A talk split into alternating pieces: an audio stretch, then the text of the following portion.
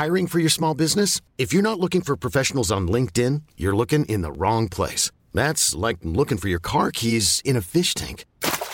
LinkedIn helps you hire professionals you can't find anywhere else, even those who aren't actively searching for a new job but might be open to the perfect role. In a given month, over 70% of LinkedIn users don't even visit other leading job sites. So start looking in the right place. With LinkedIn, you can hire professionals like a professional. Post your free job on linkedin.com slash achieve today.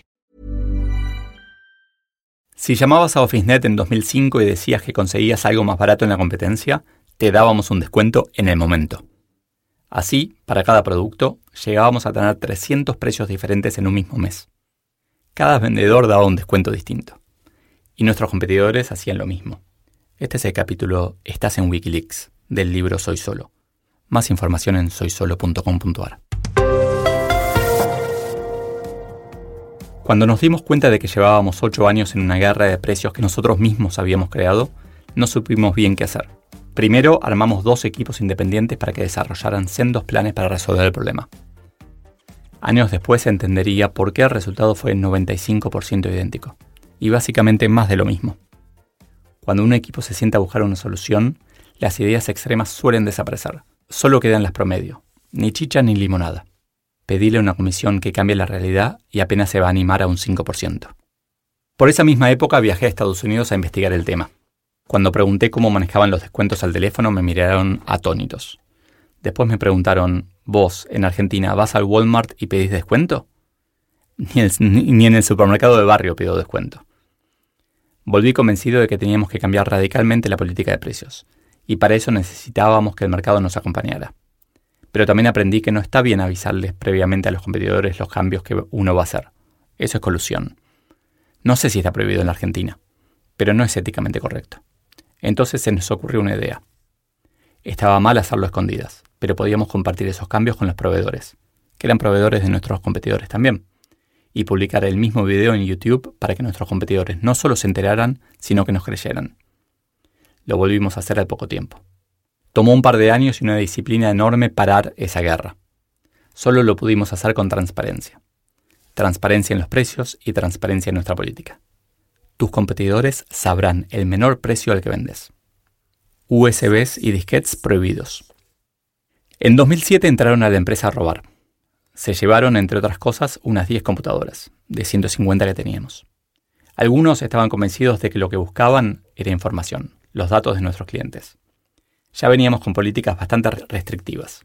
Límites en el tamaño de los archivos que podíamos enviar, conexiones USB canceladas, incluso para un mouse, y hasta nos preguntábamos cómo evitar que alguien imprimiera datos de clientes. La energía que poníamos en protegernos era mucha, pero nunca suficiente. Me recordó una charla que había tenido con un competidor. Él estaba convencido de que seguíamos sus camionetas para saber quiénes eran sus clientes. Le hice una cuenta rápida de lo absurdo del costo-beneficio de esa acción, pero no lo convencí de que su miedo era infundado. Parecería que el miedo a que nos roben información es natural. Poco tiempo después nos dimos cuenta de que era inútil la carrera contra todas las potenciales pérdidas de información. Y decidimos lo que recomiendo a todos. Cuida a tus clientes como si supieras que tu competidor tiene esa información tan valiosa.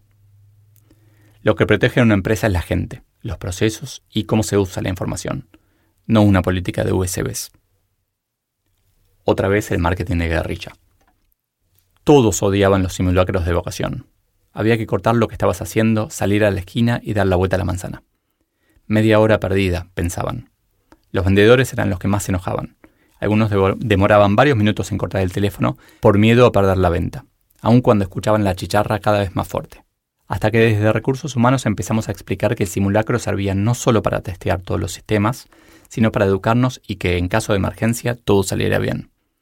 Era, como muchas otras cosas, relegar el corto plazo en beneficio del largo, y una muestra de que realmente la gente es importante. Los simulacros de vocación son señal de que se cuida a la gente en una organización. El argumento podía servir también en esas conversaciones con clientes. Cuidamos a nuestros empleados para que cuiden a nuestros clientes, es un adagio de moda. Pero no sé si alguien lo usó. Tuvimos un golpe de suerte. Se nos ocurrió filmar un simulacro para estudiarlo y subirlo a YouTube casi como un juego. Un juego que se viralizó y vieron más de 13.000 personas. Seguíamos haciendo marketing casi sin darnos cuenta, mostrando cómo trabajábamos. transparencia hasta el absurdo. Sincericidio. ¿Por qué Juan, vendedor, ganó más que yo, que soy el director administrativo financiero? Me preguntó en abril de 2010 Hernán. La verdad es que me había cansado de explicar que el esquema salarial de los vendedores tenía picos y valles bien marcados. Ya en 2001 habíamos pasado un mal momento. Pagamos una comisión enorme por conseguir un cliente, Correo Argentino, que poco tiempo después entraría en concurso. Hice lo que tenía que hacer. En 2010 decidí que todos mis reportes tuvieran acceso al sueldo del resto de la compañía. Estaba seguro de que iba a simplificar las discusiones internas y que podríamos generar un ámbito en donde, si había una diferencia salarial, íbamos a entender que estaba relacionada con el valor que cada empleado daba a la compañía. Era, en teoría, sano y muy alineado a mis valores. Fue de los peores momentos laborales que pasé. Uno por uno mis reportes entrando a quejarse de lo injusto que era yo, aceptando, mimando, me diría alguien, los sueldos del otro equipo. Una de las herramientas más útiles que aprendí en coaching es el concepto de la columna izquierda, eso que pensamos realmente cuando decimos otra cosa, la columna derecha. Me ayudó a entender que la forma en que se dice algo, la manera en que compartimos la información para cuidar al otro es clave. La transparencia simplifica. La transparencia absoluta puede ser inhumana.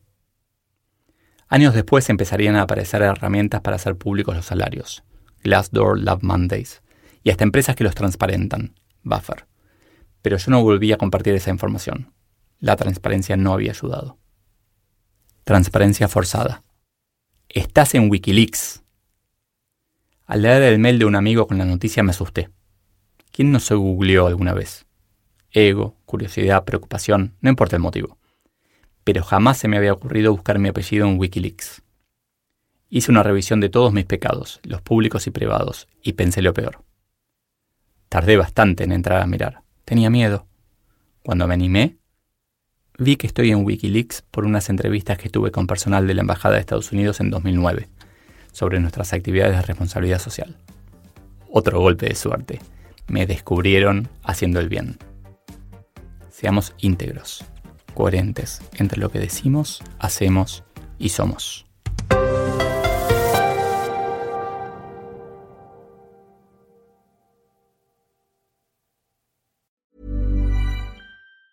Hey, it's Danny Pellegrino from Everything Iconic. ¿Ready to upgrade your style game without blowing your budget? Check out Quince. They've got all the good stuff shirts and polos, activewear, and fine leather goods, all at 50 to 80% less than other high end brands. And the best part? They're all about safe, ethical, and responsible manufacturing. Get that luxury vibe without the luxury price tag. Hit up quince.com slash upgrade for free shipping and 365 day returns on your next order. That's quince.com slash upgrade.